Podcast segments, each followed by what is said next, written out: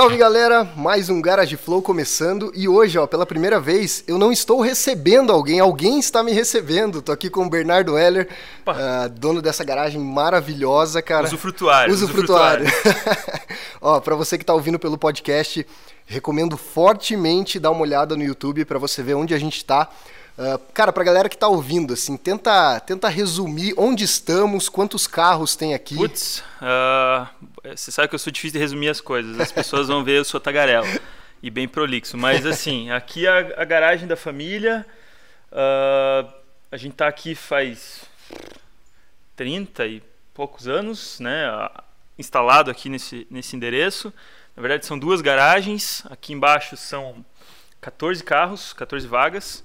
E na outra garagem lá em cima são mais cinco vagas. Que demais. E é aqui que a gente se esconde, fica a história da família guardada aqui, basicamente.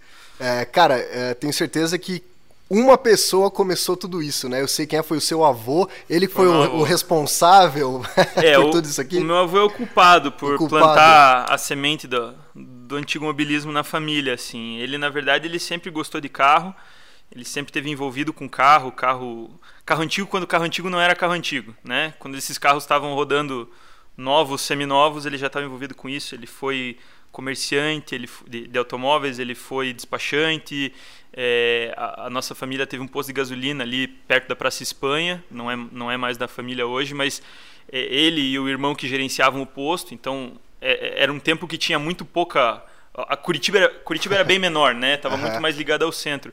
Então ali era meio que um ponto de referência, né? O, o posto Heller, o posto Heller, não sei o que, todo mundo conhecia e por consequência meu avô conhecia todo mundo em volta. Que legal. Isso na que ano mais ou menos? Ah, cara, isso deve ter sido anos 50, 60.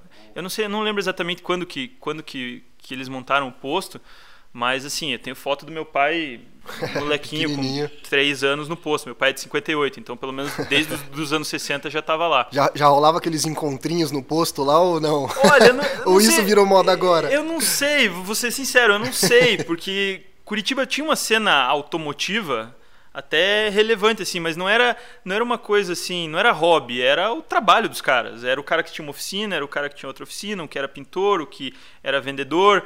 É, existia uma comunidade dos caras envolvidos com o automóvel, mas eu não acho que fosse necessariamente um hobby. O uhum. hobby começou justamente disso. Legal. Né? Essas pessoas envolvidas com automóveis que começaram a porra, pegar um carro mais antigo que eu gostava, da mesma maneira que a gente hoje lembra dos carros ah, ou da nossa infância e uhum. tal, eles já tinham os carros da infância deles, que era um bando de carcaça velha, né? E daí esses malucos começaram a juntar carro, juntar peça, se juntar, se ajudar.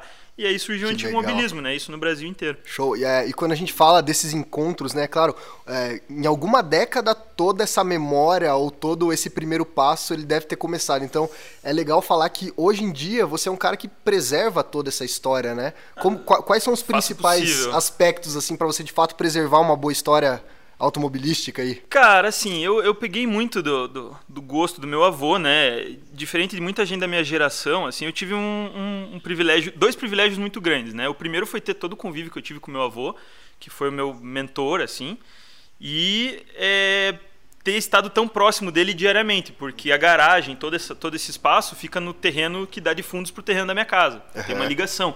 Então, é o que eu sempre falo, né? Meus amigos saíam do colégio, iam um para casa do outro jogar videogame, jogar bola, e vinha pra garagem, entrava no carro com meu motor. avô. Então, eu, eu peguei muito desse, desse espírito dele, assim. É, eu vejo muita gente da minha idade que gosta de carros mais novos e tal. Eu gosto muito mais de carro pré-guerra. Eu gosto de tudo, né? É, isso é um, um vício. Mas eu gosto muito de carro pré-guerra, muitas coisas, e, e automaticamente. É, meu avô era de uma geração que não pensava em modificar carro, customizar carro. Eu adoro isso, só não tenho coragem, porque eu, eu sou muito mais de preservar a história do carro e, e, e para mim todo carro tem duas histórias, né? A história dele como máquina, como, como, como projeto, como produto, né? A história tecnológica, o contexto histórico em que aquele design foi, foi, foi desenvolvido e, e o que, que esse carro retrata daquela, daquele momento histórico, país, etc. E a história dele como, como um bem, né? Por onde ele passou, a quem ele pertenceu, o, que histórias foram criadas em volta desse carro, né? Que legal. E, e, e, claro, tem carros com histórias menores, carros com histórias maiores, mais, menos relevantes, mas todo carro constrói uma história. Então eu gosto sempre de ir atrás. Às vezes a gente, a gente acaba. Entra um carro na família assim que. que a gente não sabe muito do passado dele, cara, eu tento cavocar o máximo, entendeu? É, comentei mais cedo com você, o Zé do Caixão que a gente teve até um tempo atrás, que acabou infelizmente indo embora, que a gente comprou do Douglas, que já passou no Garage Douglas. Xavier, o primeiro, primeiro do canal. É, era um carro, eu já sabia, ok, o Douglas me passou um pouco da história do que ele sabia, dois donos e tal. E daí eu fui, o carro tinha, porra, tinha toda a documentação, tinha uma plaqueta, o carro foi tirado zero na Servopa. Demais tinha uma plaqueta isso. com o nome do primeiro dono, o endereço do primeiro dono, que era uma plaqueta de que era batida numa chapinha de chumbo, estanho, alguma liga mole assim, que eles usavam provavelmente para preencher algum tipo de recibo e garantia com que papel maneiro. carbono. E esses carros eles vinham com, com o nome do primeiro dono, digamos. É, não, assim. isso provavelmente era uma plaqueta que ficava na concessionária. Como ela foi parar junto com a papelada do carro, eu não sei. Sabe. Mas, cara, eu peguei o nome de um alemão, cara. Falei, cara, eu vou achar, eu vou achar o máximo que der, né? Cara, garimpei, garimpei, garimpei. Achei a, a filha, a neta. A filha não, o filho. Toda a árvore o, filho já tem O filho já tem 80 e poucos anos, o filho do primeiro dono. Achei o filho, a neta, não sei o que. Comecei a conversar, comecei a, a pegar histórias do carro, né? Porque é, é, não só é legal você ouvir, mas também documentar, ter algum relato disso, porque daí você propaga isso. Todo carro antigo, é, com raras exceções assim, é, por mais que hoje, ah, hoje ele é nosso, a gente só está cumprindo um papel temporário de ser o, o, cuidador desse carro. Um dia ele vai acabar mudando de mão. Uhum. E tudo que a gente puder fazer para preservar a história desse carro e, e passar essa história adiante é importante, senão ela se apaga. Tudo que é história se apaga, né? E quando você chegou, por exemplo, uma família dessa, falou assim: Olha, eu tô querendo informações sobre um Zé do Caixão. Os cara, caras meio que chocaram. O, assim. o, garimpo, o garimpo vai longe, né, cara? Eu fui procurando todo mundo no Facebook que tinha um nome parecido, procurei arquivo antigo, publicação de jornal que pudesse achar, de repente eu achei uma mulher que tinha o sobrenome, sorte que era um sobrenome alemão, um sobrenome diferente, falei, não, acho que Com assim, certeza é essa. a probabilidade de ser é pelo menos um parente distante é longe, né? Ah, eu sou sobrinha neta. Ah, Opa. daí fala com o meu primo, daí falei com o primo, daí o primo fala: "Ah, tem o Facebook do meu pai, só que ele raramente entra". Daí passou foi, foi, foi, cheguei no, no, filho, Caraca. que é o herdeiro mais velho, né? Uhum. Do, do, do, primeiro dono do carro. E daí ele me contou que ah, meu pai comprou esse carro, ficou um tempo com o carro, mas não deixava ninguém encostar, era muito enjoado com o carro. Aí um amigo dele convenceu ele a, a vender o carro e comprar um Corcel, foi o maior arrependimento da vida dele. e daí começa a fechar essas coisas, né? Sempre vão ficar nuvens assim que você não consegue fechar as informações, é mas, muito difícil. Mas nessas horas ele quer recomprar o carro. Pô, cara, dá, dá o teu valor, eu quero ele, recomprar. Ele não, ele não, mas o filho do segundo dono, que foi quem mais usou o carro e quem foi que, quem gastou um pouco Quando o carro. Quando você chegou com a história. Ele, na verdade, eu soube pelo Douglas que esse uhum. cara apareceu esses dias lá, depois que a gente já tinha vendido o carro, que esse cara chegou lá para fazer algum negócio com o Douglas, comprou alguma peça lá da Your Look, alguma coisa assim. Uhum. E daí eles começaram a comentar, não, eu sou o filho do cara, do segundo dono, pô, você não quer me vender o carro? Daí eu passei o contato do atual proprietário e tal, não sei se, se, se fechou o negócio, negócio ou não. não. Mas uns anos atrás, ele falou que uns anos atrás ele já tinha tentado recomprar. Então, às vezes rola, rola o sentimentalismo. Rola aí, às né? vezes não, às vezes é só, pô, que legal, o carro do meu pai, vou ver se eu tenho alguma foto antiga. Que é sempre legal ter uma foto, ver, vê claro. uma foto antiga do carro e fala, cara, que, que demais, massa, né? né? Você acha que todo antigo mobilista, assim como você, é um pouco detetive também, cara? Eu não vou, não vou generalizar, não vou falar aqui todo, porque os perfis de antigo mobilista são os mais variados, variados. né? E, e, cada dia a gente descobre perfis diferentes, assim, cada um tem o seu jeito. Mas eu acho que, que é um pouco, né? Se você não é detetive da história do carro, você é detetive do modelo. Você quer conhecer, você quer aprender, saber com o que você está lidando, né? Então tem um pouco disso, assim. É, você tem que é conhecer um, um pouquinho, né? É um, Isso pouco, é, de, é um pouco detetivesco, assim. é muito bom ler Sherlock Holmes, né? É. Ler Conan Doyle, ler esses, esses, esses romances que você. para pegar você, as dicas. É, você, fica, você começa a ficar de olho em coisas muito bizarras, assim. É, e, e, isso às vezes é sempre o, o, o, uma coisa que você percebe, às vezes é o ponto inicial de uma pesquisa que às vezes cresce Infinita, um monte. Assim. né? Que é. legal.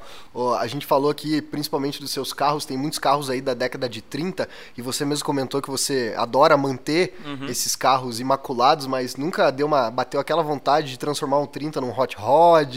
Já, já. já. Na verdade, eu já, já tive essa aventura. Né? É. E o que te fez não não prosseguir com essa aventura aí? É preservar de fato? Cara, é. Eu, eu acho que assim. É, é tudo muito subjetivo, né? Eu, eu, eu, faço parte de um clube de hot também, do Curitiba Roadsters. Uhum. É, tenho vários amigos nesse meio. Eu gosto, desde moleque, sempre fui apaixonado por customização. Eu custom, customizava minhas miniaturas, né? não, não podia customizar carro grande.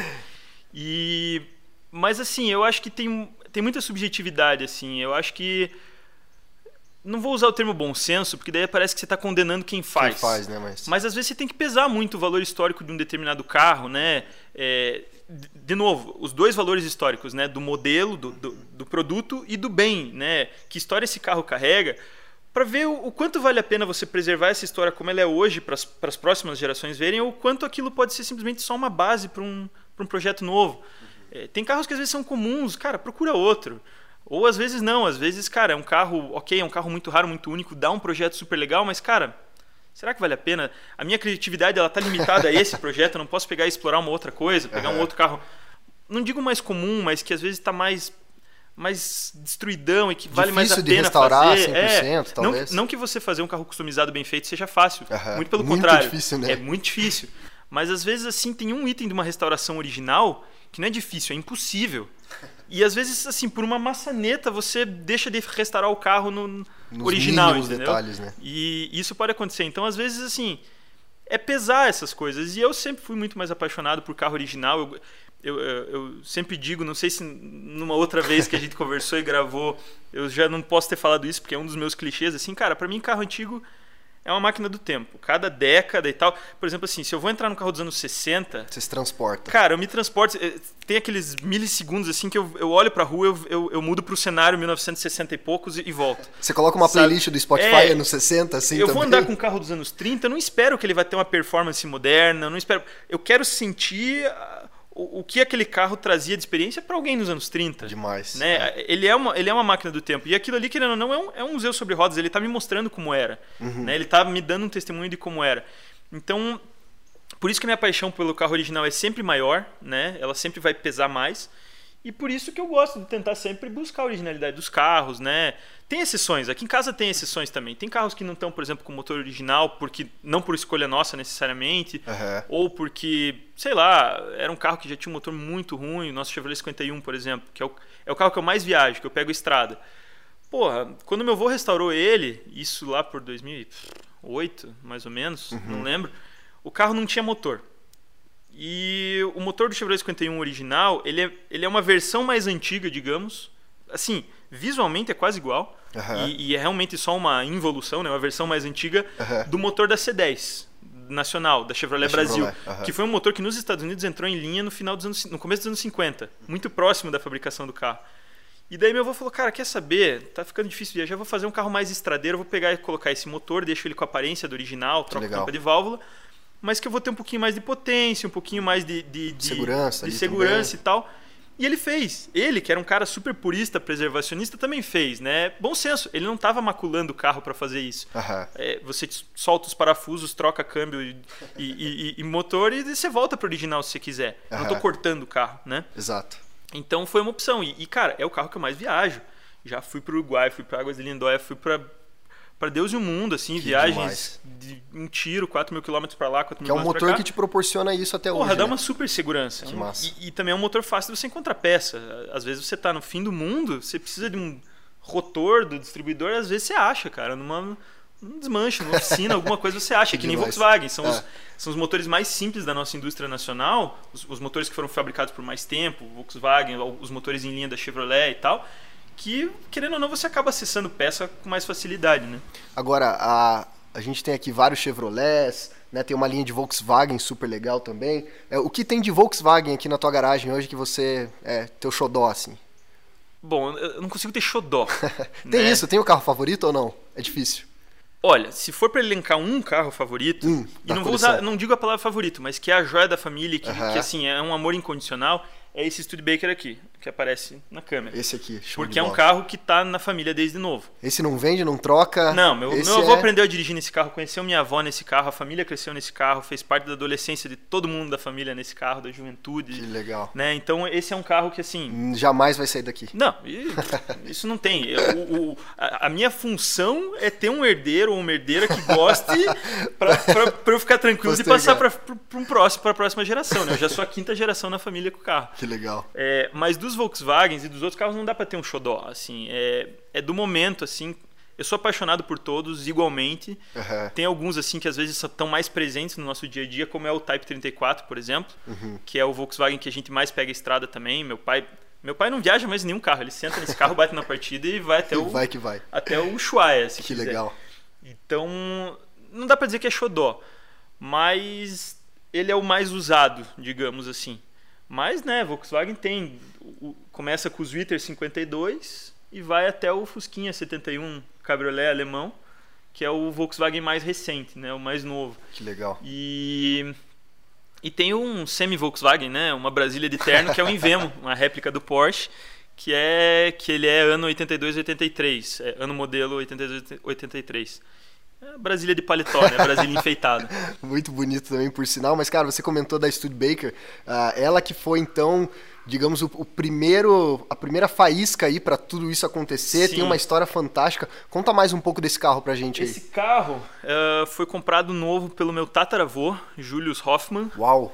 é, em 1928. Na verdade, ele recebeu a notícia que ia nascer o primeiro neto dele, o irmão mais velho do meu avô. Uhum. E ele. Isso meu avô contava, né? Que, que a história é que ele não falou: vou comprar um carro mais confortável para passear com meu neto. Naquela época, um passeio, uma viagem, pegar a serra de carro. Era um acontecimento, Era né? um- Não Nossa era. Senhora. Hoje a gente pega o carro, vai até a praia e volta, vai almoçar e volta, né? A gente aqui de Curitiba que tá perto. Mas naquela época não, né? Então, pô, comprar um carro maior, mais confortável e tal. E esse era um carro já top, assim? Como é que era na época um carro desse? Não, Ele era considerado um, um carro caro, um carro... Ele era, claro, mais caro que as Aham. linhas da, da, da Chevrolet, Ford, os modelos mais básicos, mas ele era. Cara, não, não vou te dizer que ele era um carro. A marca Studebaker tinha alguns carros assim de altíssimo padrão, Aham, mas não era esse o caso. Esse caso seria um modelo de entrada da Studebaker. Entendi. A Studebaker tinha uma segunda marca, que era a Erskine, que era uma marca mais básica ainda, mas dentro da marca Studebaker, eh, esse era o, o modelo inicial, que era o, o Dictator, Dictator 6, modelo 6 cilindros. Né? Depois eles tinham os motores 8 cilindros, em linha, maiores. E, na verdade, esse carro, eh, o modelo dele é o Dictator, mas no Brasil, em alguns países latinos, países de onde para onde esse carro era exportado, ele tinha o nome Director, por questões políticas, né, para não chamar de ditador. Uhum. Alguns só. países que estavam muito próximos de regimes ditatoriais, então ele se chamava Director. Então esse é um Studebaker Director 1928. Que legal. E E foi- isso, isso tem no documento ou era só um apelido da época? Tenho, eu esqueci de pegar. Mas E tem. não vamos cortar, mas eu tenho o manual desse carro, manual chave Olha, reserva. que demais, o carimbo do meu tataravô, tá Puta, guardado o que manualzinho. sensacional. É, e então esse carro foi o catalisador da paixão do meu avô, assim, porque na adolescência meu avô ele já ali com os 15, 16 anos de idade, ele pegava esse carro na casa do meu do meu do meu bisavô, do meu tataravô, desculpa, ele empurrava o carro para fora da garagem, chegava na surdina, empurrava para fora para não fazer funcionar na garagem, empurrava para fora, não sei o que, fazia o carro funcionar, pegava os amigos e descia para um praia pela Graciosa Olha só. né? no- isso ali no- no- nos anos 40, né? Na adolescência do meu avô. Então, foi a, foi a primeira paixão dele. Ele aprendeu a guiar nesse carro, ele tirou a carteira de motorista nesse carro e, e meu avô, desde novo, ele era muito amigo de todo mundo. né? E, e- e meu, meu bisavô e meu tataravô também conheciam muita gente e tal. Então ele conhecia o, o chefe do departamento de trânsito. Quando ele foi tirar a carteira, meu avô sempre foi um cara com cara de mais velho, grande, forte, assim. Aham. Ele foi tirar a carteira de motorista, chegou com esse carro lá pra fazer o exame e falou: Pô, Heller, o que, que você tá fazendo aqui? Não, vim tirar meu exame. Mas como assim? Não- Como assim tirar, teu, tirar tua carta, né? A fiscalização naquele tempo era diferente, né? E foi, foi a, a paixão da vida do meu avô. Curtiu a adolescência, a juventude com os amigos, conheceu minha avó, ele passava, passava na frente do colégio da minha avó com esse carro pra cortejar, né? E na frente da casa dela, e, e foi. Meu pai também depois, é, quando ele era jovem, assim, molecão, vinte e poucos anos, ele e meu tio, tinham uma diferença de idade pequena, então tinha a mesma turma de amigos, também pegavam passear com esse carro lá, anos 70, isso aqui era uma... uma assim, já era, o carro já era, já era mantido como coleção, mas não chamava nem atenção na rua, era um, negócio Entendi. velho, né? E eles andavam, capota aberta, fazendo festa. Que legal. O carro, o, o apelido do carro, meu avô sempre chamou ele de pé de valsa, né? E não é à toa, né? Era o carro festeiro da família. É o mais festeiro. É, se esse, o- carro, se esse carro falasse, ele ia contar mais histórias do que as pessoas poderiam ouvir. É o mais festeiro e o mais idoso da coleção aqui, pode-se dizer que sim. Hoje, hoje ele é o mais idoso. A gente já teve alguns carros mais antigos que ele, mas já se foram. E hoje ele é o mais idoso, 1928. Que legal. Eu acho que o carro mais antigo que a gente teve aqui em casa foi 1926. Uau, que Chevrolet era um- 1926. E depois a gente teve uma Packard 1926, que recentemente foi embora também. Foi uma, uma paixão mais breve, assim. que legal. Uh, você também comentou que está envolvido em vários grupos, é um Sherlock Holmes aí dos carros antigos. Uh, teve, teve uma descoberta que a gente falou muito quando aconteceu isso que eu achei sensacional, que foi a, o, o, achado do Fusca mais antigo do Brasil, né, cara? É, que ano que era esse Fusca e quais eram as condições que ele se encontrava no momento? Esse carro, ele é um Fusca 1946 de um, de um bom amigo meu de Sorocaba. É, ele, esse carro, é, na verdade, assim, a história dele com esse carro começou antes de eu conhecer ele. Eu me tornei muito amigo dele. pelo pelo conta, carro. Também pelo carro, mas por conta de um grupinho pequeno que a gente tem de vários amigos aí de vários pedaços do Brasil e ele tá no bolo e, cara, a gente virou super parceiro. Que demais, e, cara. Mas eu, eu soube desse carro através do Guedes, da Volkswagen Classic. Ele falou, cara, acharam lá um Fusca 1946, não sei o que, não sei o que, me mostrou, ia sair na primeira edição da Classic. Uhum. E aí, pô, legal, não sei o que. Daí acabei, por coincidência, conhecendo esse amigo meu, o André, que é dono desse carro. E daí a primeira parte da história eu não estava envolvida, né? Que esse carro rodou uns grupos de WhatsApp, ele estava anunciado como um Fusca 1939 e, e, o Fusca ele foi recortado, ele foi modificado a carroceria. Então os caras falam, cara, isso é um bug, é um Fusca.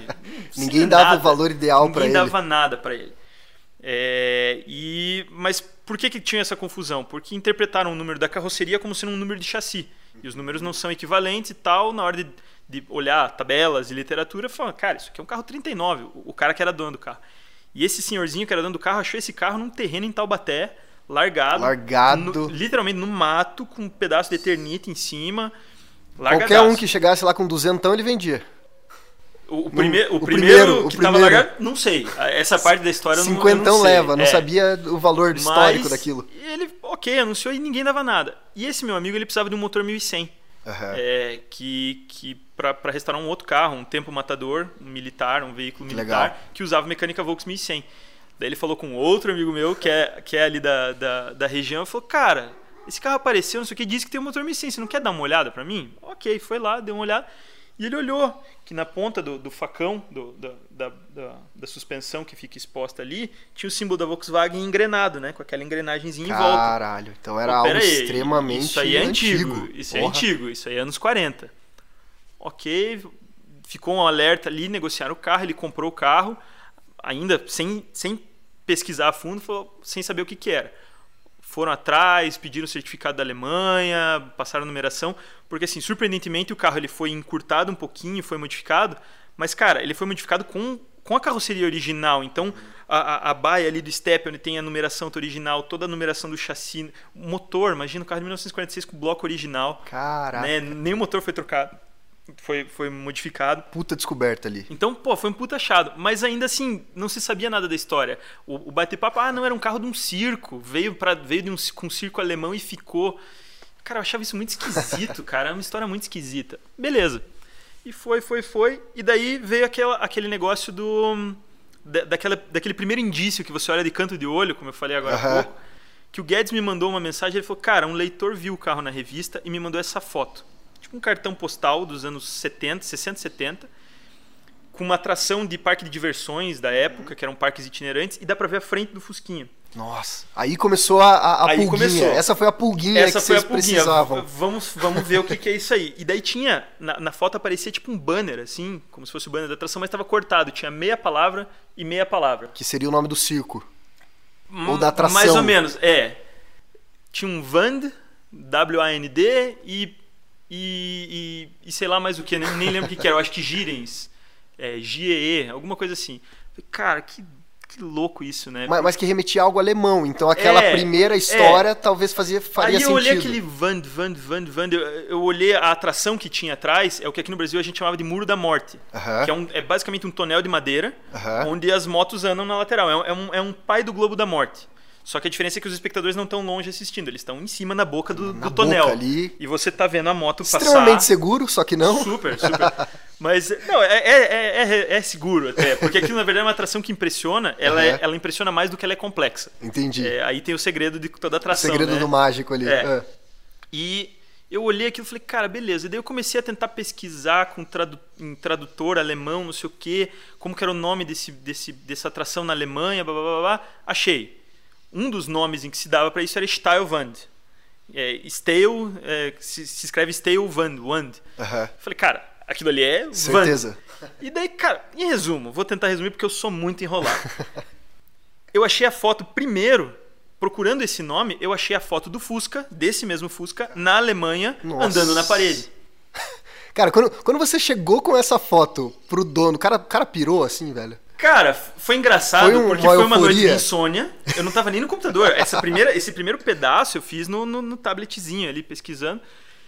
Eu era umas quatro e meia da manhã, eu deitado na cama, aceso, porque eu comecei a achar uma coisa, comecei a achar outra, comecei a achar outra. Eu achei a foto, eu mandei no, no nosso grupinho lá, eu falei, André, Você ligou pra galera às 5 da manhã, não, galera eu, eu mandei, eu não, não fui acordar. Eu falei, André, prepare-se, você vai cair da cadeira. Mandei a foto do Fusca andando na parede em 1952, Caralho. 51, 52, na Alemanha. Meu Deus, Falei, cara. cara do céu, eu quase congelei, né?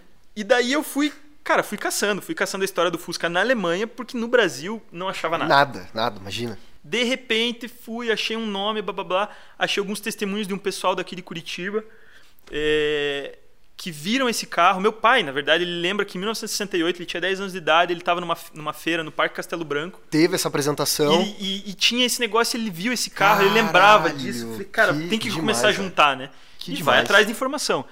Aí eu comecei a achar algumas coisas dele no Brasil, no- na hemeroteca digital que tem, que é, que é o acervo de jornais antigos da Biblioteca Nacional, que você tem Aham. acesso a isso digitalmente, né? Todo mundo pode acessar. Que legal.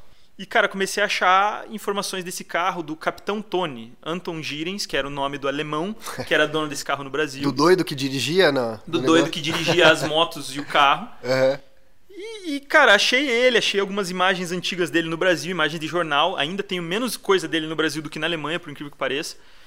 Mas foi, foi se desvendando. Então hoje eu tenho a história do carro. no- o carro é 46. Aham. Ele foi vendido originalmente para o exército inglês, para as forças de ocupação inglesas que estavam operando na Alemanha no Uhum. pós-guerra. Então esse carro saiu da fábrica como um veículo, apesar de ele já não dele ser pós-guerra, ele ainda tinha a pintura do exército inglês.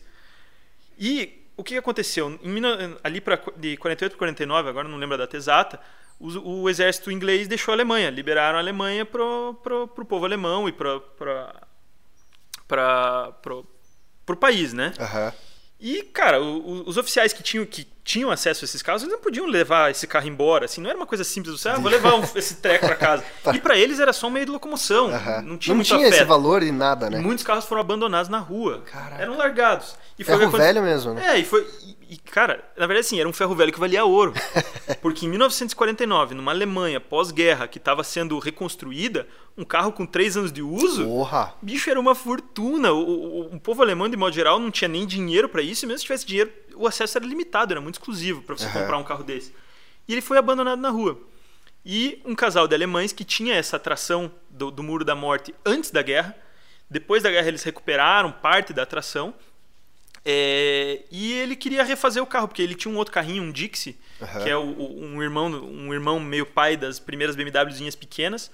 E é o carro que ele usava nessas apresentações, junto com as motos. Esse carro se perdeu na guerra, ele queria construir um outro negócio. Ele achou esse Fusca na rua, tomou posse desse Fusca na rua, que estava abandonado, né? Só pegou? Tomou posse e, cara, em pouquíssimo tempo ele foi lá, falou com não sei quem, recortou o carro, preparou o carro e transformou para se apresentar na parede, né? Encurtou, cortou o teto e tal. Então, é, pro pessoal que tá, que tá vendo, que tá ouvindo aqui, ele era um, um bug, mais é, ou menos. é quase como se fosse um bug. Fatiar o teto. Ele, ele foi encurtado, né? Tiro um- mais ou menos um palmo do, do, do chassi ali antes da suspensão traseira foi encurtado, estreitado um, um pouquinho ali e tal. Ele, ele foi deixado mais leve e mais curto para conseguir fazer esse percurso nesse tonel de madeira, né?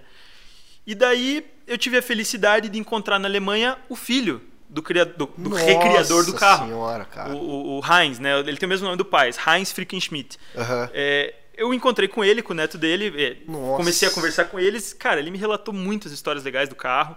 é, me demais, contou muito sobre essa parte de como o carro foi encontrado, ele que me relatou. Eu tenho foto dele Puta, pequeno junto com, com a atração. Isso. E o mais legal, começo Incrível. desse ano, é, ali quando tava prestes a explodir a pandemia, É. ele veio pro Brasil.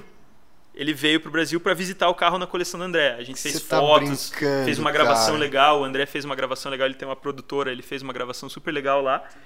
Saiu da Alemanha pra ver esse carro É, do ele pai foi que tava fazer aqui. uma viagem com a filha e com o genro pela América Latina e fez uma parada em São Paulo, mas assim, chegou num dia, foi embora no outro, só pra ir visitar o carro. Cara, foi um negócio demais, assim de, velho. de arrepiar a espinha, porque Imagino. eu adoro pesquisar, adoro fazer essas coisas, mas foi a primeira vez que uma, uma pesquisa, uma, uma coisa dessas legais que eu gosto de fazer, de documentar e tal, foi do ponto A, do, do, do zero ao, ao, ponto atual. Assim, a história né? se completou. Ela se fechou. Fechou. Claro, a gente ainda tem algumas Cara, nuvens ali do momento que o carro foi abandonado aqui no Brasil. Eu tenho muito da história do, do, do Anton Direns, que era esse alemão que trouxe o carro para o Brasil, o carro e, e, a, e, a, atração toda. Tem algumas nuvens, mas assim, porra, chegar no, no, Puta, no, é, no filho do cara é que, que, construiu o carro, né? Que hoje é um senhor bem velho. E, e, e, ele viu isso, vivenciou, andou no carro. Ele, ele, não andava com o carro desde 1952, que foi quando o pai dele vendeu. Então, de 52 até 2020. Ele, ele se emocionou assim? Como é que foi essa claro, o, o ele não fazia contato? ideia que o carro existia. Quando eu, quando eu mandei uma mensagem para ele, eu falei: Olha, seguinte, esse carro foi do seu pai, eu tô com ele, achei ele aqui no Brasil, a gente achou ele aqui no Brasil. Queria procurar isso. Ele falou: Cara, eu não fazia ideia que isso existia. Para mim, no momento que ele foi pro Brasil. Virou pó. Virou pó. Nossa. Em 1950, de 52 até 2019, quando eu, quando eu encontrei ele. Aham. Uhum ele não fazia ideia de que alguma coisa existia, né? Sim. E... Ele era um colecionador ou não? Não, ele, ele... É, ele acha legal, um entusiasta, mas ele é um cidadão comum de Osnabrück, na Alemanha, né? Que viveu a vida dele inteira vida é, com, com é, relacionado a parques de diversão, né? Ele continuou o negócio da família, é uma cidade pequena, então ele é da, das gerações antigas da cidade, envolvido com a cidade, mas nunca teve. O interesse dele por carro é como o interesse de qualquer cara que acha carro legal, assim. Hoje lá na. Não tem, ele não comprou nenhum Audi, fatiou e colocou no Morro da Morte não, lá, não, não, não. Na verdade, assim, ele, eles se desfizeram dessa atração uhum. em 1952 porque teve um acidente com uma das pessoas. E um, um acidente forte. Fatal. E na verdade, quem participava pilotando as motos e, e o carro eram os dois pais dele, o pai Uau. e a mãe dele né, a mulher mais corajosa da Alemanha, e mais alguns outros pilotos ali que participavam. E teve um acidente, ele se machucou, essa pessoa se machucou, não sei se. Eu não, que eu não me lembro agora se foi um acidente fatal ou não. E daí eles se prometeram, o casal eles se prometeram, não, não vamos, vamos investir em outra coisa, né? Legal. Vamos vender essa e vamos investir em outra. E foi quando o carro foi vendido para o Brasil. A, a, a, atração toda, o muro da morte, como a gente chamava aqui no Brasil, desmontado. As três motos Indian que usavam nessa apresentação e o carro vieram para o Brasil. Olha só. E aqui no Brasil elas rodaram dos anos 50 até os fim dos anos 70, mais ou menos. Uhum. Cara, eu tenho de, de, registro de jornal assim do carro do Rio Grande do Sul ao Rio Grande do Norte. Nossa. É, esse carro e essa atração, esses caras eles viajaram o Brasil inteiro assim. Então por isso muita gente conheceu. Eu tive muito testemunho de época das pessoas. Pelo menos com alguma memória afetiva. Que for, desse foram momento. várias pistas, né? E um agradecimento que eu tenho que fazer a um cara que infelizmente nos deixou com a pandemia, o Jacó. Você deve ter conhecido sim, o Jacobson. Sim, sim. Ele foi a, a, a primeira pista importante que ele falou, cara, quem usava esse carro era o Capitão Tony. Puta, eu lembro dele, só. eu lembro disso. O carro era assim, assim, assado.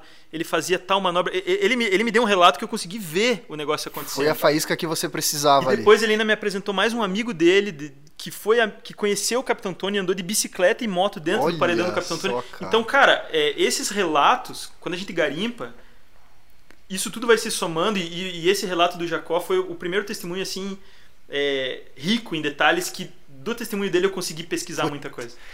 Cara, eu tô sem ar aqui com essa história. É, velho. eu sou tagarela, eu vou Uau. longe. Não, eu mas é, eu tenho certeza que quem tá ouvindo a gente aqui ficou impressionado com, com tantos relatos, com tanta riqueza. É, é uma coisa que assim, pense, era um carro que tava Cara. jogado, largado no meio do mato, e isso tava assim, aqui de se apagar. Que absurdo, né? E depois, e, e o André era um cara que assim, ele queria restaurar o carro e transformar ele num carro de, de rua de novo, refazer a carroceria, reconstruir. Ele falou, cara, é um carro 40, 1946, tem uma puta relevância. Eu falei, cara, espera.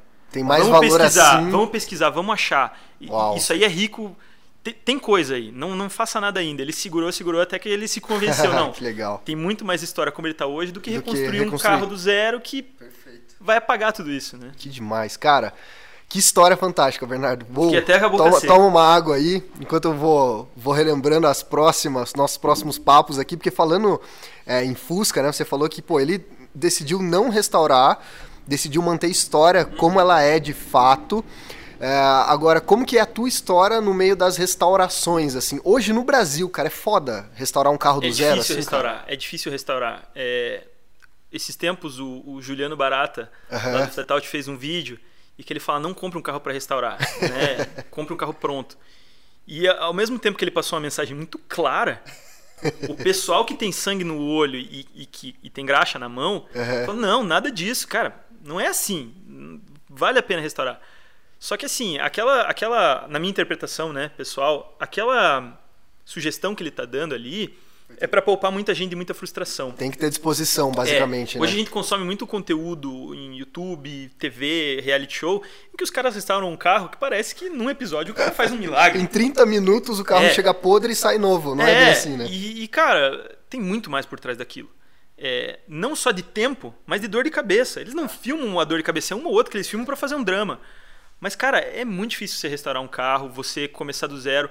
Então, assim, é, eu tive um, um privilégio muito grande que eu comecei a pisar no chão da oficina e ver a restauração antes de eu me lembrar. Aham. Eu, eu não tenho memória da primeira vez que eu entrei numa oficina. Para mim, isso é, foi até, era até muito estranho, porque demorou um tempo para eu me entender que outras pessoas envolvidas nesse meio não tiveram essa mesma experiência. Que foi um puta privilégio, né? Aham. Então, assim, eu tô acostumado a ver cara soldando chapa, batendo lata, pintando carro. Dos teus zero. Desde, desde muito pequeno, eu, eu, eu, eu ficava na oficina. Teve uma época aqui, existe uma garagem menor, e quando eu tinha lá meus 6, 7 anos, é, teve uma fase que tinha um latoeiro que trabalhava aqui com a gente.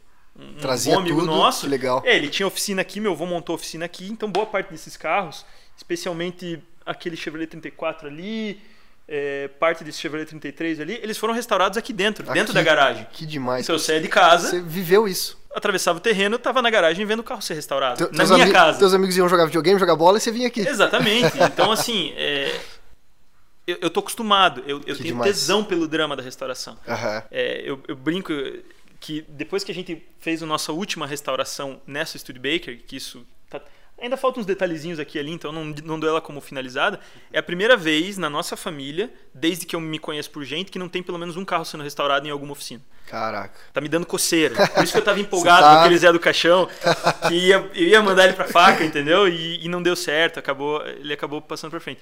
Mas é muito difícil restaurar um carro, é, são muitas etapas, é muito aprendizado, é. Mas assim, eu sempre aconselho para as pessoas, cara, vá para uma coisa pronta que você vai fazer um pequeno reparo aqui, um pequeno reparo ali. Você pode ter um puta sonho. Meu sonho é esse carro, é fazer esse projeto do meu jeito. Entenda que e de novo, isso é uma, opinião pessoal, né? Muita gente vai, vai, vai discordar disso e, e não existe verdade absoluta, né? Aham. Isso é da minha, É, isso é da minha único, né? vivência, é muito meu, é da minha vivência. Eu acho que para você chegar no teu objetivo é muito legal você passar por vários outros carros no caminho. Legal. Você aprende muita coisa. E, e- e não, é, e não é cada carro é o mesmo aprendizado, cada carro são as mesmas etapas. Se você passa por, pô, esse carro aqui, o que, que eu preciso fazer? Cara, não sei, trocar pneu, trocar bateria, pintar as rodas e arrumar o painel. Vai curtindo o momento E você também, vai curtindo né, o carro enquanto isso. Porque Demais. é muito frustrante você pegar e ver o carro desmontado por muito tempo. É. Eu, te, eu, eu, meu pai meu- e meu avô tinha, meu primo também, que também é bem envolvido com isso, a gente tem a casca bem grossa. A gente sabe o que é ficar oito anos com o carro desmontado na oficina e não se deixar bater.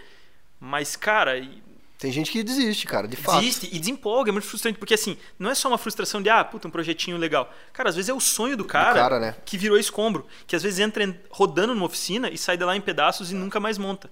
Ah, qu- quantos anúncios a gente vê, né? Ah, De puta, carro- desisti do projeto, É. vendo como ele está assim. Então, assim, Ah. é, é uma questão de, de controlar a frustração. Isso pode ser uma frustração muito grande para uma pessoa que faz ele pegar um- uma, uma, uma paixão que é carro antigo e virar um, um Uma ódio. dor de cabeça. É uma É. dor de cabeça. Cara, não gosto mais disso. É. E, e tenho amigos que passaram por isso e realmente hoje não tem mais nada, né?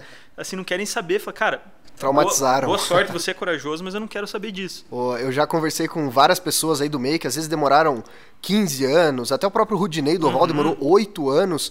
Qual foi o teu tempo máximo de, de reforma que você lembra de restauração, Olha, no caso, né? Da, da minha experiência, desde que eu já estou envolvido com isso, né, da, da família, né, meu avô teve infinitas experiências antes de mim, meu pai também. Aham. Mas a gente teve um, um Pacar 1948, que hoje está no, no acervo da Fundação Lia Maria Guiar, lá em Campos do Jordão. Puta, que demais. Que assim, era um carro com puta valor sentimental para nós enquanto meu avô estava vivo, que era um carro Aham. que meu pai e meu tio compraram para restaurar e dar de presente pro meu avô, porque tinha uma história lá de 1977 do meu avô com esse mesmo carro. Aham.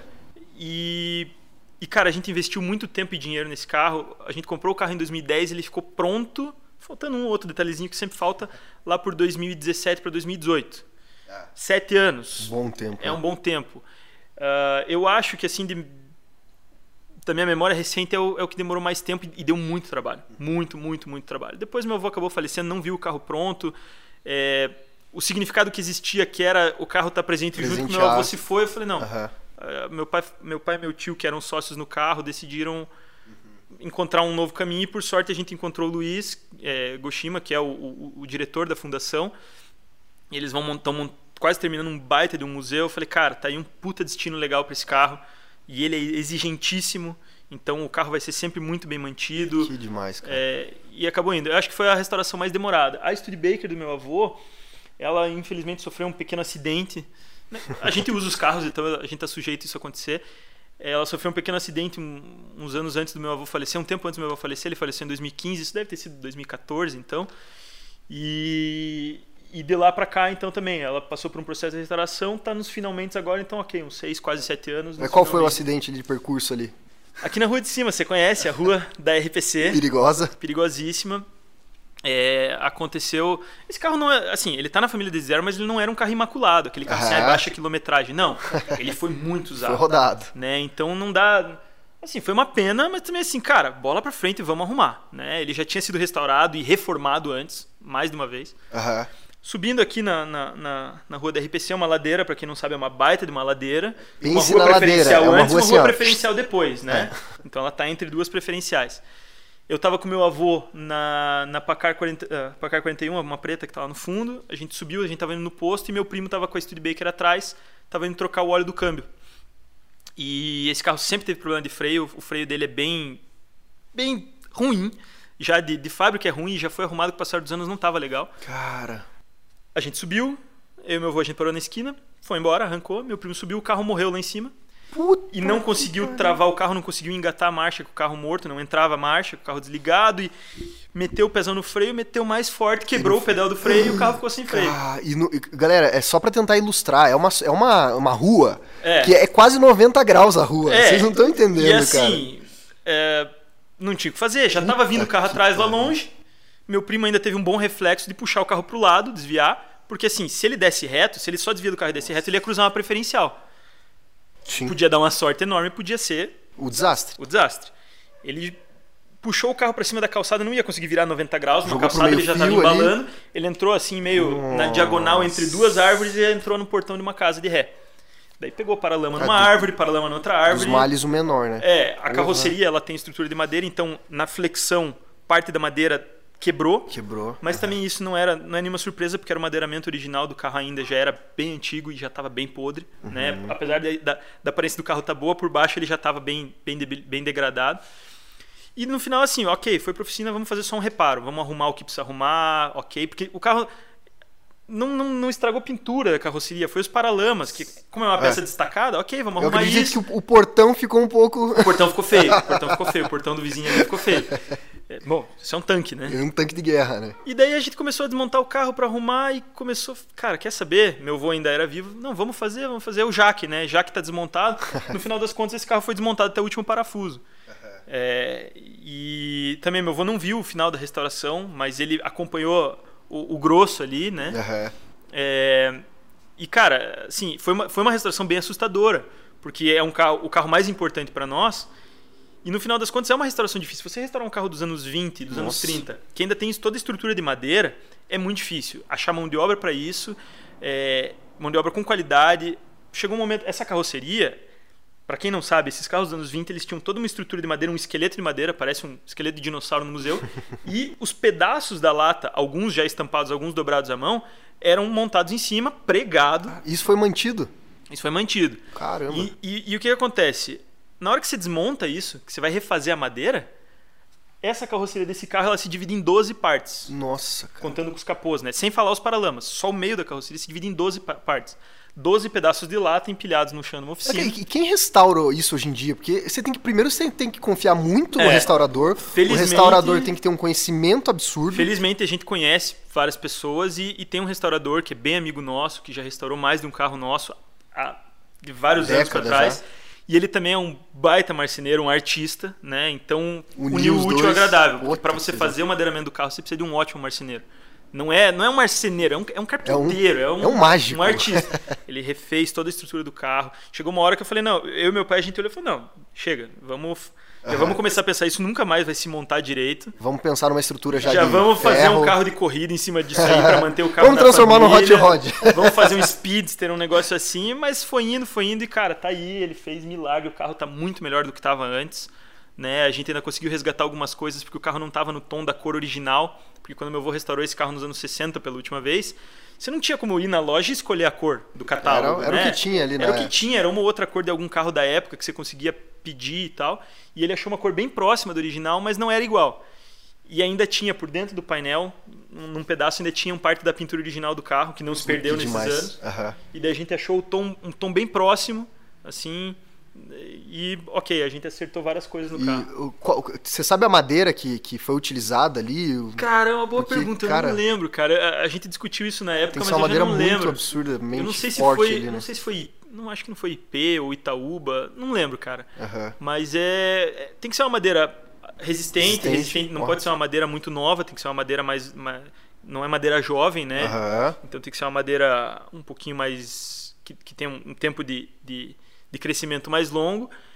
para dar rigidez e também para ter uma durabilidade maior, né? Claro, o carro recebe proteção por, por conta de cupim, essas coisas, né? E não, jamais vão ser as madeiras que existiam naquela época, que existiam madeiras maravilhosas. A estrutura, apesar de podre e, e meio remendada com o passar dos anos, é, a gente remontou esse esqueleto, ele está guardado lá atrás da garagem. A minha ideia é pendurar ele aqui em cima Que do carro. legal, cara. Que nem um fóssil de dinossauro mesmo, né? mesmo o raio-x do carro. Ela é bem pesada, então tá guardada lá. Eu quero ver como é que eu vou fazer isso, mas eu quero pendurar ela em cima do carro ainda. Que demais, cara.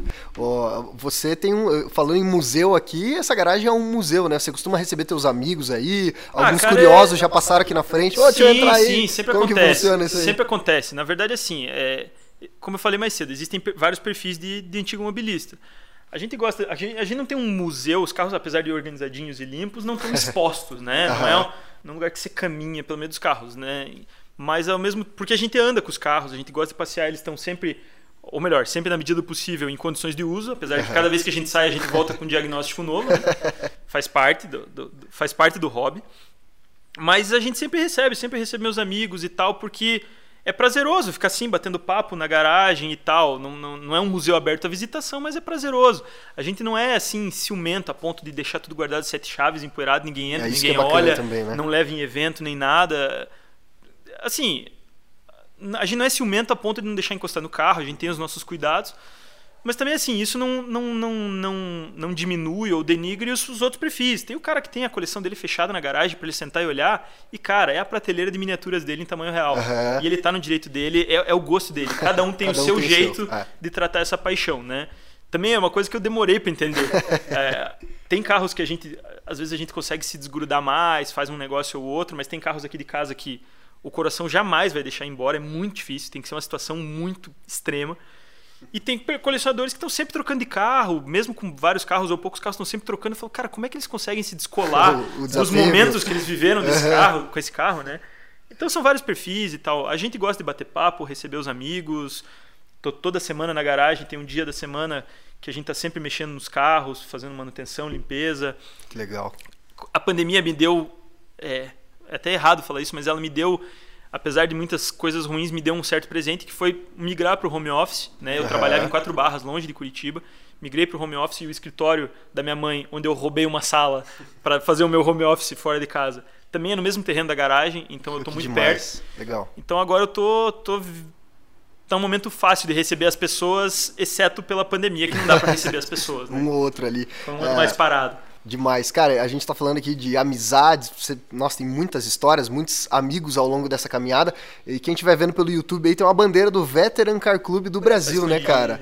Tá, tá lá exposta e ah, eu já tive o prazer de ir até o Veteran, conheci muitos carros e lá também tem muitas raridades. Uma delas eu me lembrei agora que é o carro do, do Papa, que eles falam, móvel, né? é. né, cara? Não- não- naquele tempo não tinha o termo Papa móvel, mas quando o João Paulo II visitou o Brasil, acho que foi na segunda ou primeira visita, agora Na década de não, vou 70. lembrar. Acho que foi em 81, 82, 80. 85 ali. Legal. É, ele visitou várias cidades do Brasil e vários carros foram preparados para levar o Papa, né? Aham. E esse Galaxy, é um- um- esse Galaxy foi um deles.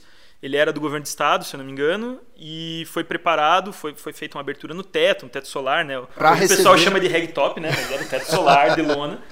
É, e, e tira um banco, não sei o quê, para receber. E foi o carro que, na, via na visita dele em Curitiba, transportou ele, levou ele para vários lugares, fez vários passeios. E esse carro foi, foi cedido, vários anos atrás, foi cedido em comodato pelo governo do estado para o Veteran manter. Então Aham. o carro não é do Veteran, né? Ele é do governo do estado. Mas ele é mantido por nós, né? Há vários anos a gente faz manutenção básica e tal. Ele tá lá bonitão no salão. Porque, né, é, é a nossa função como, como um clube de preservar a história, a história né? né? Então, ok, vamos fazer esse favor, né? Tá ali. A gente não ganha nada para isso, né? Não... Ganha ali o teu prazer de ter um carro. É, com... o clube não recebe nada do governo para receber uhum. isso, né? Faz tantos anos, né? E então tá lá, estamos tentando preservar o que dá. Quando eu fui lá, cara, acho que até o, o, o, presidente que me recebeu na época lá, ele comentou uma história muito engraçada, que, cara, claro, como sendo o carro do Papa, ele foi exposto anos depois em alguns, alguns eventos e tal, e era o carro que mais voltava com o dedo para casa, sim, porque por... o pessoal tocava o pessoal tocava para receber a benção, né? O carro abençoado do Papa, então ele ia para uma exposição, não sei o quê, por mais que tivesse cercado, voltava cheio de digital, mão, é o carro mais tocado. Tinha que ter um polimento depois ali. Com né, certeza, né, é o carro mais tocado do clube, assim. Todo mundo vai, vai pro evento, todo mundo mete a mão. E fora o carro do Papa lá, que é um carro icônico que tá por lá, tem algum carro também que tem esse, essa história de, pô, é, foi de uma celebridade ou. Cara, tem vários carros. Às vezes não estão necessariamente lá no clube, né? No, uhum. Na garagem do clube, mas são do acervo do clube indiretamente por serem de algum dos sócios do clube, né? Cara, já passou tanto carro. É tanto carro, carro, carro de rua, carro de pista. Uh, tem uma, uma Cadillac do Paulo, que era o, o, presidente naquela época que você visitou o clube, fez aquela, participou do aniversário uhum, de 40 aniversário. do clube. É, ele tem uma Cadillac 53 que foi da família Fittipaldi, foi Olha, do Bird Clemente, o piloto. Uh, uma Cadillac que foi construída na Suíça. A GM tinha montagem na Suíça também. Então, a Cadillac 53, carroceria montada na Suíça, que veio para o Brasil. Ele tem toda a documentação do carro e passou por várias mãos e passou pelos irmãos Fittipaldi. Pelo, foi deles, foi do Beard e tal, e acabou chegando nele. É um carro legal. Assim, é difícil elencar. Tem vários carros ali que às vezes eu nem vou, vou me lembrar. Tem um carro de corrida do, do Claudio Mader, que é um, um dos nossos sócios lá do clube. Ele tem um carro que foi construído pelo Anísio Campos é o chamavam popularmente de Puma AC, AC, uhum. mas o, carro é um AC, AC é as iniciais do Anísio Campos, que é um protótipo de corrida que ele construiu, num, foram pouquíssimas Legal. unidades construídas, e eu não sei, eu não lembro se tem outro sobrevivente ou não, mas pô, é um carro que fez história, correu, foi um, foi um carro super legal, apesar de ter uma plataforma Volkswagen, né, mecânica Volkswagen, ele era um carro super legal, um ícone do, do, do, de um dos pais do design brasileiro, né, que é o Anísio Campos, e ele encontrou esse carro, não sei o que, não sei o que, estava largado, todo ferrado, ele reconstruiu hoje, o carro é maravilhoso. O Anísio, antes de falecer, quer dizer, bem antes de falecer, ele, ele re, reconheceu o carro, né? Visitou e tal, chegou a andar junto com o carro. Que legal. Interlagos. Cara. Então, assim, tem vários carros legais no acervo, assim, é difícil até de eu lembrar, né? lembrar são, de um ali especial. São, o clube ele tem 100 associados, né? 100 títulos, na verdade, alguns títulos ficam inativos na reserva do clube. Uhum. Então, assim, você tem pelo menos 100 carros ali no, no, no A garagem do clube cabe 100 carros, fora o que os, os associados têm na, em casa, nos acervos. Que demais. Então, é, tem muitos carros ali que, que têm histórias legais, assim, que às vezes a gente nem lembra. Assim, que, que participaram de vários momentos, pelo menos da nossa história de Curitiba ou do Paraná, assim. O, e o, o Veteran, ele tem também uma filosofia de, de viajar, de fazer encontros. Então até um, um carro mesmo que você já viajou bastante foi a, o Type 34, o né? O Type 34 já viajou muito, Chevrolet 51. Na verdade, sim, dos carros que estão com a gente há mais tempo, né? Bom, tem carro que está na família desde novo, é, e, e, tem carros que estão com a gente há 50, 60 anos. É, sempre viajaram muito, assim. A, o meu avô gostava muito de viajar. a fundação do Veteran, em 77, entre vários motivos. Um deles é porque eles queriam botar os carros para rodar, eles faziam parte de um outro grupo que tinha uma filosofia um pouquinho mais estática. Legal. Não, não vou generalizar, também não vou dizer que, ah, que, era isso absolutamente, mas era um pouquinho diferente o perfil de, de alguns que estavam dentro do grupo. Eles saíram por N motivos e fundaram o Veteran com uma ideia, uma ideia de ter uma parada mais, pô, vamos viajar Movimentar e tal, e tal né? É, e viajaram muito, viajaram muito. O clube a, a, viagem épica, a famosa viagem, foi uma viagem para o Chile em 1987, né? Rodaram a cordilheira. É, meu avô foi, meu pai nessa viagem não foi, mas meu avô foi nessa viagem. Depois a gente repetiu essa viagem em 2016. O mesmo trajeto? Quase o mesmo trajeto. Que legal. Em 2016 era uma mão na roda, né? GPS, celular. Tudo em 1987 certo. não tinha isso. Era o um mapa. É. Um mapa na mão. E, e, e assim, o Veteran é um grupo muito assim, eu vejo muito também, mais uma das minhas realidades, é, das minhas vivências descoladas de uma realidade comum. Eu vejo muita gente reclamando de clube. Ah, clube é muito ego, é muita briga, não sei o que, não sei o que, não sei o que. E eu falo, cara, mas não é possível. A vivência que eu tenho no clube é muito diferente. Muito né? positiva ali, Claro, né? vida em sociedade, né? Sempre tem uma ou outra desavença aqui ali, faísquinha. Normal. Mas de modo geral sempre foi um grupo muito unido.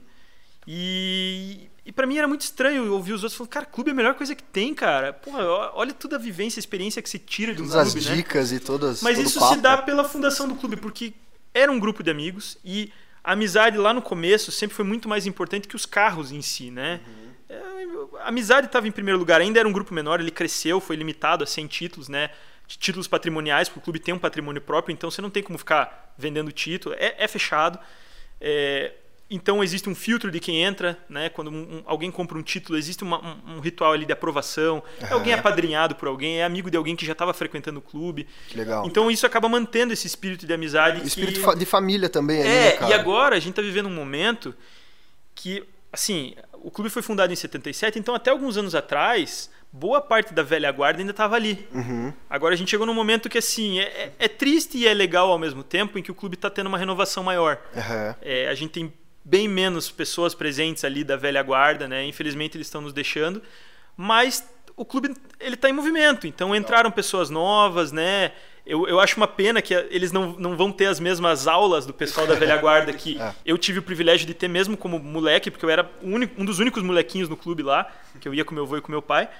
Mas ao mesmo tempo isso vai se propagando, né? Eu, eu tenho bastante esperança que, que o clube vai sempre se manter, né? Ele, ele já tem o seu ciclozinho de funcionamento fechado ali. E isso vai se mantendo. Eu tenho bastante fé e esperança Legal. que isso vai se manter, esse espírito de amizade acima do carro. Assim. É, o curso no, normal da vida ali, né? Dessa renovação é, e tudo mais. Cara, carro antigo, assim, todo mundo é apaixonado por carro, mas, de novo, tem vários perfis. Tem o cara que é apaixonado por carro e não se mistura. Uhum mas eu vejo muito mais gente em que o carro, no fundo, no fundo é uma puta desculpa para você se reunir com seus amigos. O carro é o meio de transporte que te leva num evento, ele fica exposto no evento lá, parado, numa, num, numa vaga. Mas durante o evento inteiro você tá de papo com seus amigos, jogando conversa fora, falando mal de alguém, entendeu? Falando mal. contando umas mentiras, entendeu? Enganando alguém. É história de pescador e time de futebol. Que legal, cara. Então, é, a minha filosofia é essa: amizade, essa coisa tá acima do carro. Show. Cara, que papo divertido tivemos aqui. Qual, qual que é o resumo da ópera ainda, de, de tudo isso que você passou aí, Bernardo? Qual Cara, é o resumo da história aí? Eu não sei, é difícil, assim. É... Carro antigo é tá no meu DNA e, e é a minha filosofia de vida, assim. É, não existe a minha pessoa sem carro antigo durante o dia. Assim, é, eu, eu gosto muito do meu trabalho, eu gosto muito das minhas vivências, tudo que eu vivo mas isso é só uma parte, né? O carro antigo ele é presente no meu dia a dia, assim. 100% do teu dia. Não existe Bernardo sem carro. Eu, não, se eu não estou pensando em carro é porque eu me forcei a pensar em outra coisa. Isso é, um, isso é uma sina. É um, é um problema, assim. Você acha que chega a ser um vício mesmo, de não, fato? É, assim? é um vício e, e, exige muito trabalho mental para isso não atrapalhar o resto do meu dia a dia. Uhum. Porque assim, se eu tiver sem nada na cabeça, carro entra na cabeça. Eu começo a pesquisar alguma coisa, olhar uma peça, cara, eu preciso resolver tal carro, eu preciso resolver tal coisa.